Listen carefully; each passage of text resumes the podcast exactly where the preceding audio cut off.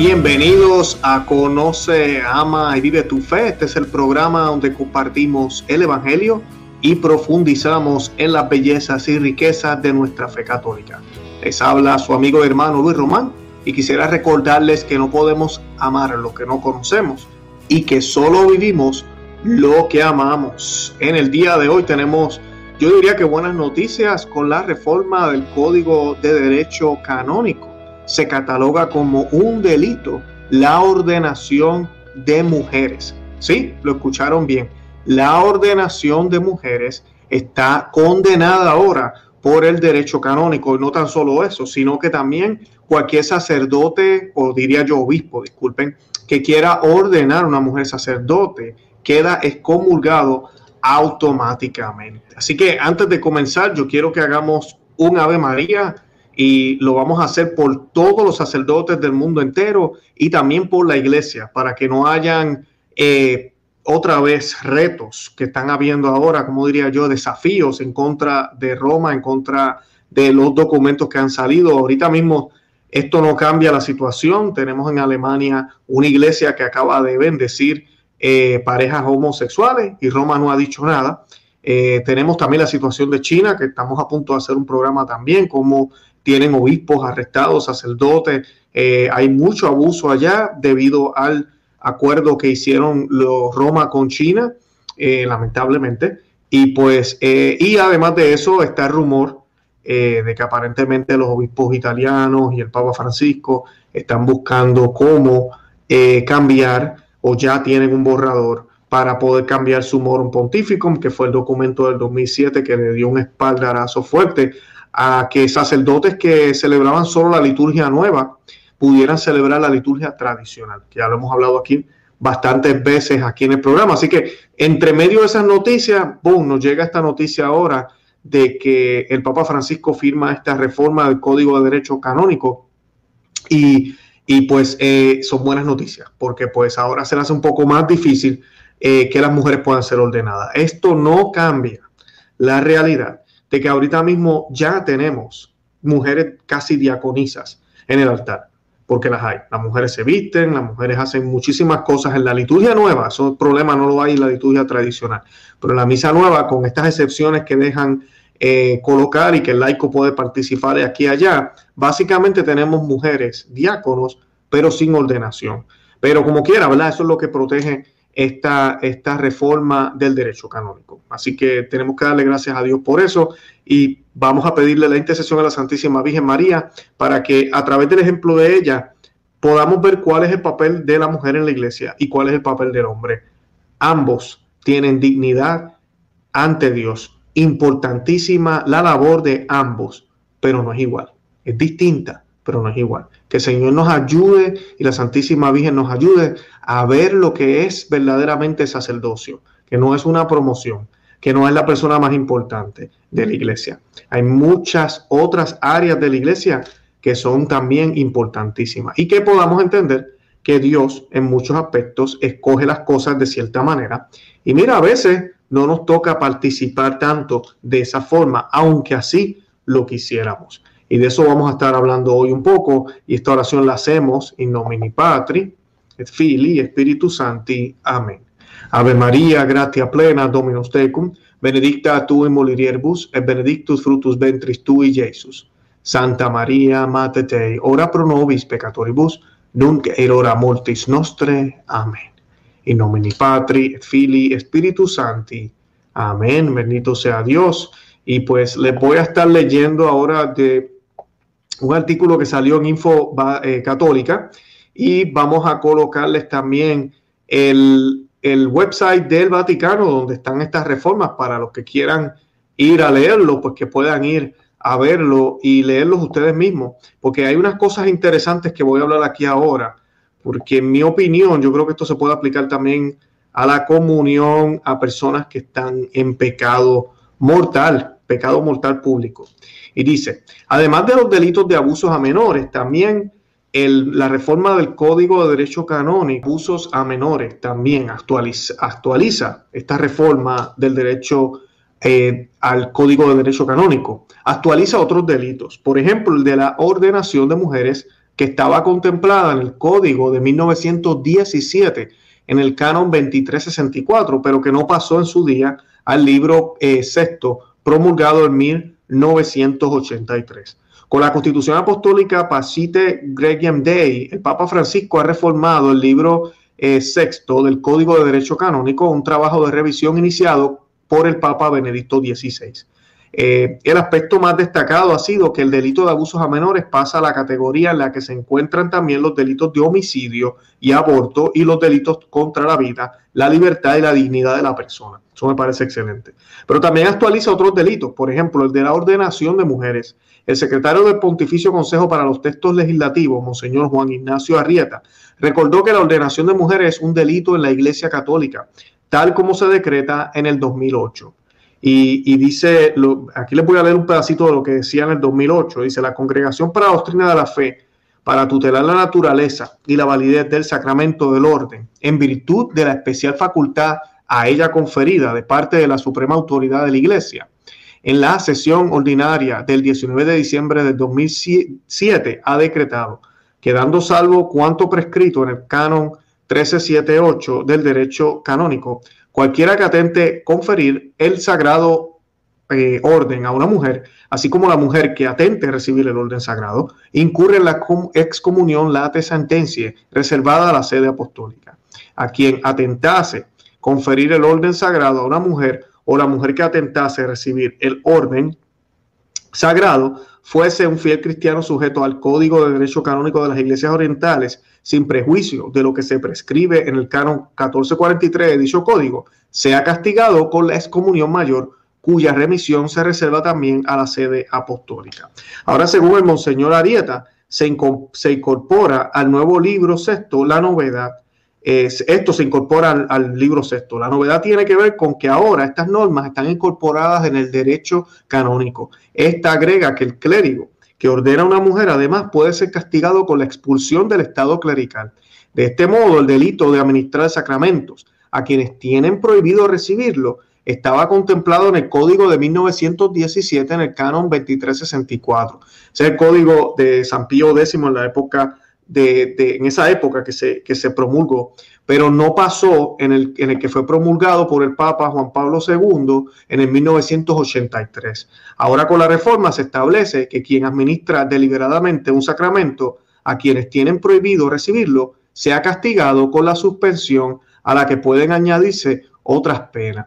Así que esas son muy, muy buenas noticias y pues eh, yo les voy a compartir aquí el, el pues quiero enseñarles aquí en la computadora para que vean directamente del Vaticano qué es lo que dice ahora. Y ahí lo tienen para que lo puedan ver.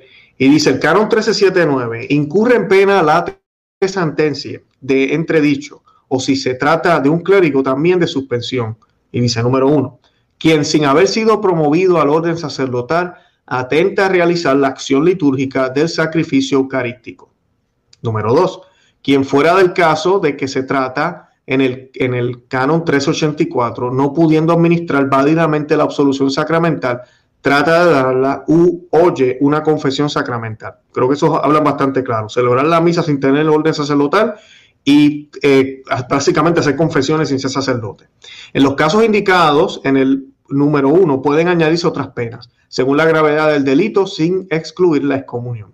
El tercero, cualquiera que atente conferir el orden sagrado, escuchen bien, a una mujer, así como la mujer que atente recibir el orden sagrado, incurre en excomunión late sentencia reservada a la sede apostólica.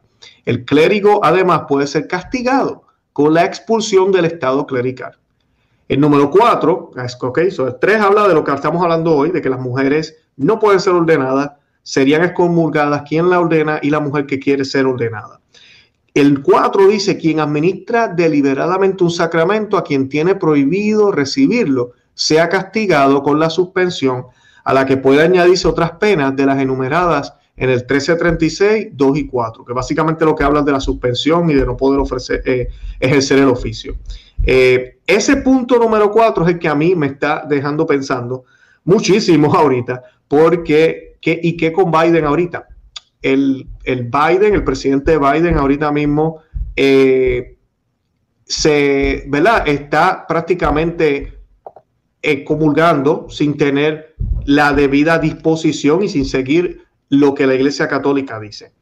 O sea que si seguimos ese número 4 que dice que el que da el sacramento a una persona que no lo puede recibir, dice el punto número 4, lo leo aquí otra vez, dice, quien administra deliberadamente un sacramento a quienes tienen prohibido recibirlo, sea castigado con la suspensión, a la que pueda añadirse otras penas de las enumeradas. Muchas personas piensan que tal vez eso se pueda aplicar al caso de Biden. El problema es que pues no se le ha suspendido públicamente, aunque sabemos que cualquier persona que haga posible que otro pueda cometer un aborto queda también excomulgado la, la sentencia inmediatamente. Eso lo sabemos, eso también lo dice la ley canónica. En el caso de Biden se están debatiendo aquí, que es algo increíble en los Estados Unidos. Ahí veremos qué sucede. Pero creo que con esta reforma ahí tienen un punto para discutir y para hablar, porque habla de los sacramentos en general. Y pues no tan solo eso, sino que también castiga a quienes lo hacen. Eh, así que veremos. Está hablando de sacramentos. sé que muchos están pensando en Alemania. ¿Hay que con las bendiciones? Bueno, las bendiciones no son sacramentos. Estamos hablando aquí de sacramentos. Pero creo que son buenas noticias porque esta agenda de tratar de poner mujeres en el altar como sacerdotes sería una aberración.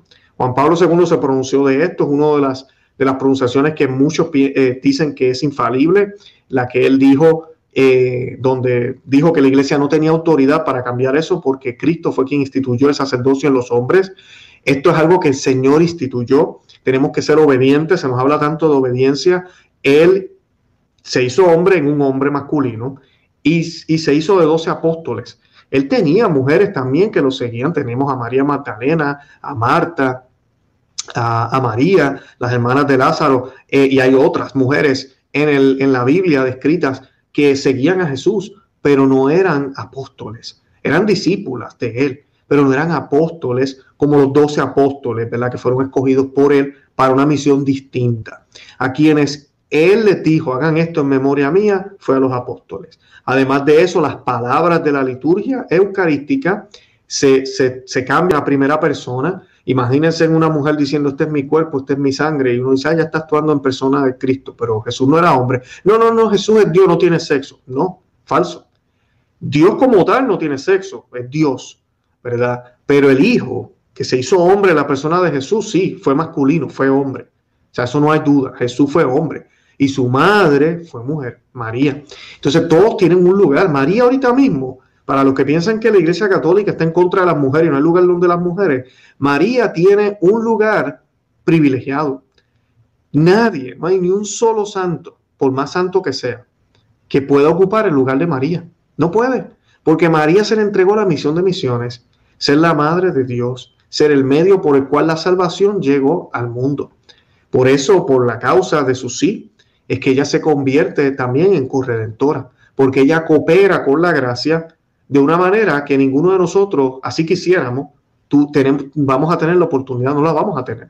¿Por qué? Porque ella se, fue la madre de Dios, no porque ella quiso, sino porque fue escogida por Dios para esa tarea. Ahora ella lo ejerció perfectamente, ¿verdad? Perfectamente. Entonces, el puesto que ella tiene en el cielo es distinto y único para ella. Ni tú ni yo podemos aspirar a ese lugar.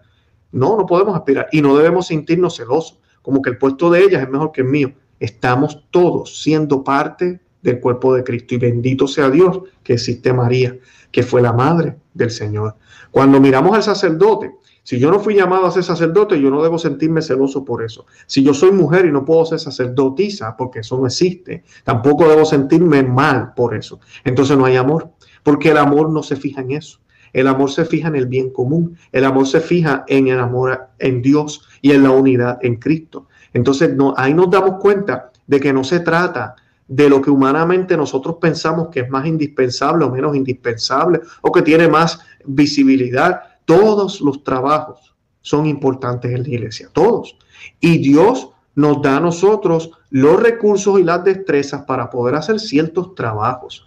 A algunos le ha dado la, destreza de poder expresarse y hablar. A otros les ha dado el don de sanación, les ha dado el don de palabra, les ha dado el don de, poder dar consejo, eh, les ha dado el don de poder enseñar, de poder eh, curar personas, de poder acompañar. Hay distintos dones, pero no todos tenemos todos los dones. Y pues yo no puedo cambiar los dones que el Señor me dio. Así de sencillo. Entonces, en base a la naturaleza que Dios me dio, que no la escogí yo, la escogió Dios, entonces yo puedo saber o puedo ver cuál es el plan que Dios tiene para mí. Y no debo renegar de que, mira, soy hombre, soy mujer, eh, soy pequeño, soy alto, soy, eh, hablo español pero, ah, y hablo inglés, pero no hablo este idioma, hablo lo otro. Lo que el Señor haya dispuesto en mi vida es lo que yo tengo que poner al servicio de Él, sin estar mirando al lado quién está sirviendo, de qué manera y de qué forma, sino ayudando en un conjunto, como un solo cuerpo, como un solo cuerpo. Eso es lo bonito del matrimonio el matrimonio, ¿verdad? Al hombre se le llama la cabeza, eh, a la mujer es como, como decía eh, Jesse Romero en el programa que hicimos, ¿verdad? Es esa mano derecha, es la segunda, ahí, y no estamos hablando de que está acá abajo, están ahí juntos, en la misma dignidad, como nos dice San Pedro. La mujer y el hombre tienen la misma dignidad, igualitos, pero es para distinguir, distinguir la labor que tiene cada uno. La labor es distinta, por eso es que a uno se le llama la cabeza y al otro el cuerpo. Ambos son necesarios, ambos son importantes. Miren esto, Jesús siendo la cabeza, dice las Sagradas Escrituras que muere por su esposa, por la iglesia, dice San Pedro. Así como Jesús entregó su vida por la iglesia, así el marido tiene que amar a su esposa. O sea que es para distinguir el papel, pero ambos son necesarios. Recuerden las palabras de Adán cuando vio a Eva, ¿verdad? Ella es cuerpo de mi cuerpo, sangre, eh, hueso de mis huesos, ¿verdad? y no podía estar sin ella. Así que es exactamente lo mismo. Y pues tenemos que entender eso, ese es el papel. Así que creo que estas son buenas noticias, tenemos que darle gracias a Dios. Y pues eh, veremos a ver qué sucede con ese punto número cuatro. Vamos a ver, creo que eso va a dar mucho de qué hablar. Y además de eso, orar, porque lamentablemente si estos modernistas no se van a rendir, ya lo mencioné al principio, todavía hay mujeres en el altar, hay mujeres y se le va a seguir dando más tareas. Lo único que no van a poder hacer va a ser consagrar. Pero ya básicamente tenemos diaconisas no ordenadas en los altares de la mayoría de las iglesias del mundo entero. Y eso es un problema grave. O sea que tenemos que, orar por esa situación, pero definitivamente esto siguen siendo buenas noticias. Eh, yo los invito a que visiten nuestro blog, conoce ama y vive tu fe.com, que se suscriban aquí al canal en YouTube, que le den me gusta y que le dejen saber a otros que asistimos, compartan el video, suscríbanse aquí, denle a la campanita. No se olviden que tenemos otro canal también que se llama Perspectiva Católica con Luis Román aquí en YouTube, para que se suscriban a él también. Y nada, de verdad que los amo en el amor de Cristo y Santa María, ora pro nobis.